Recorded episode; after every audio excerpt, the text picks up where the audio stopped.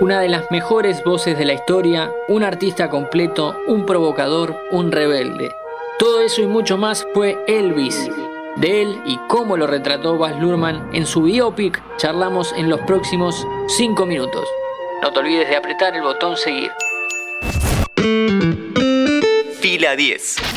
Bienvenidos y bienvenidas a un nuevo podcast original de interés general sobre cine y series. Se estrenó una de las películas más esperadas del año, Elvis, la biopic sobre el rey del rock, dirigida por la siempre particular, bella y grandilocuente mirada de Baz Luhrmann, realizador de películas como Moulin Rouge y El Gran Gatsby.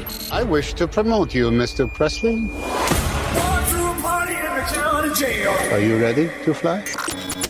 La película explora la vida y la música de Elvis Presley, quien en esta oportunidad es interpretado por Austin Butler.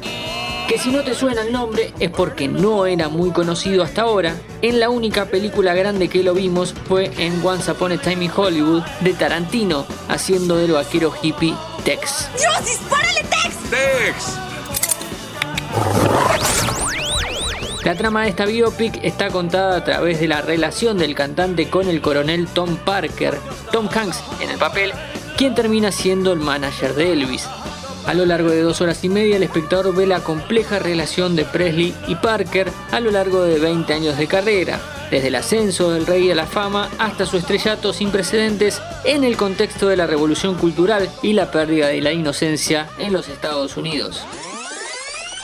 Los puntos altos son muchísimos, pero ojo, ¿para quién habla? Porque si algo tiene este director es que divide aguas.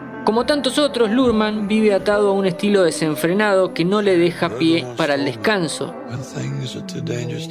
La película es un tráiler, un videoclip, una sucesión de imágenes sin freno que te dejan agobiado hacia el final. Probablemente esto sea, insisto, por las formas del director, aunque también termina graficando lo sube y baja de la vida del artista. En lo que todos vamos a estar de acuerdo es que es una biopic bastante distinta a las demás, un poco más cercana a Rocketman, la de Elton John, que a Bohemian Rhapsody, la de Freddie Mercury. Por otro lado, vale la pena advertir a los puristas del rock que se van a encontrar con versiones remixadas de las canciones de Elvis. Si viste Moulin Rouge, ya sabes lo que le gusta a Lurman. Ahí tenés, por ejemplo, Roxanne, en modo tango. We are the same, you and I. We are two odd lonely children reaching for eternity. Acá hay canciones del rey mezcladas entre sí para darle dinamismo a la historia y hay versos hasta rapeados. Cosas que le gustan al director, que quedan bien, pero que a los fans más acérrimos quizás le molesten. Lo no tan bueno es la decisión de contar la historia prácticamente desde el punto de vista de Parker, el manager. Idea que pudo pasar o bien para hacer algo distinto o bien porque tiene al actor más conocido. En cualquier caso, la figura de Elvis es lo suficientemente imponente y avasallante como para bancarse que cualquier actor se ponga en su piel y lleve adelante la trama. La película es una biopic y tiene ciertas libertades históricas con fines narrativos, así que cerremos con qué es cierto y qué no tanto en esta película.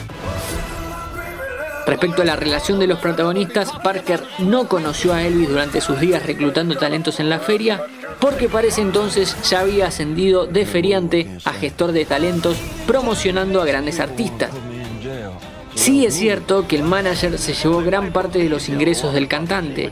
El coronel le sacaba el 50% de las ganancias a Elvis, cuestión que fue analizada por un abogado de Memphis luego de la muerte de Presley y se estimó que el representante lo defraudó por entre 7 y 8 millones de dólares.